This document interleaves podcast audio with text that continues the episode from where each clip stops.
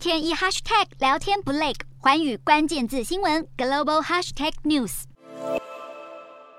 不只是新冠疫情肆虐，非洲猪瘟也强势的来袭。越南在六月的时候才刚宣布要开发出猪瘟疫苗，但是越南的富安省近日却传出是有上百头的猪只在接种了疫苗之后集体死亡的消息。